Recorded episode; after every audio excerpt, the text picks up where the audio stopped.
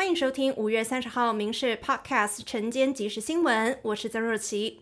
国际消息：国营北韩中央通讯社昨天引述高阶官员说法，平壤证实将于六月发射一枚间谍卫星，强调有必要及时监控美国及其盟友的军事行动。而法新社报道，日本昨天接获北韩通知，最早可能于本周发射一枚卫星。东京警告平壤，恐怕正计划违反制裁，进行弹道飞弹试射。美国总统拜登和众院议长麦卡锡针对提高举债上限达成临时协议，投资人正在评估后续发展。欧洲股市交易清淡，法兰克福和巴黎股市都小跌作收，美股则因星期一是美国阵亡将士纪念日休市一天。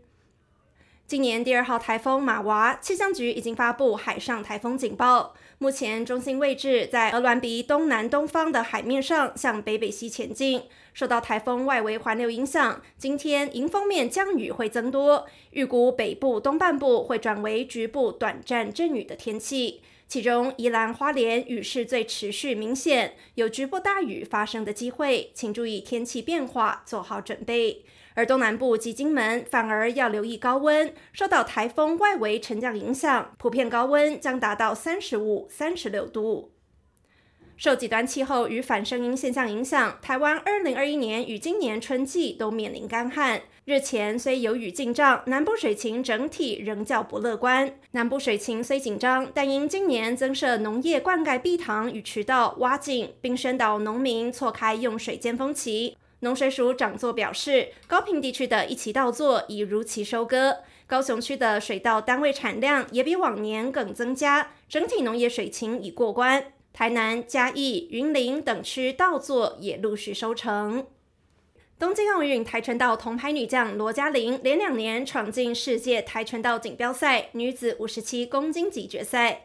二十九号晚间以零比二不敌匈牙利对手马顿，连两年拿下银牌，追平个人最佳成绩。部分民众会带少许国外水果返国，或常有民众网购水族装饰品时，未注意检疫规定买到木头装饰品。农委会防检局拟对违规携带植物入境、情节轻微者降低处罚标准，最快八月上路。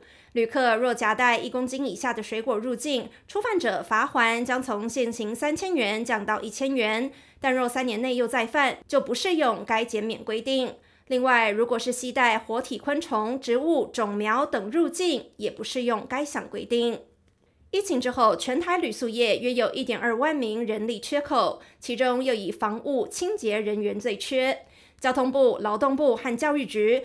昨天共寄出二点五万个奖助名额揽才。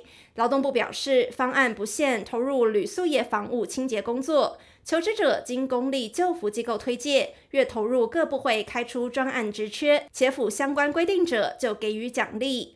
一般身份劳工每月六千元，偏远特定地区加码三千。另外，中高龄二度就业妇女全时工作每月一万元，偏远特定区域加码三千，部分工时则每月给予五千元，偏远特定地区加码一千五百元。六月十五号起实施，为期一年。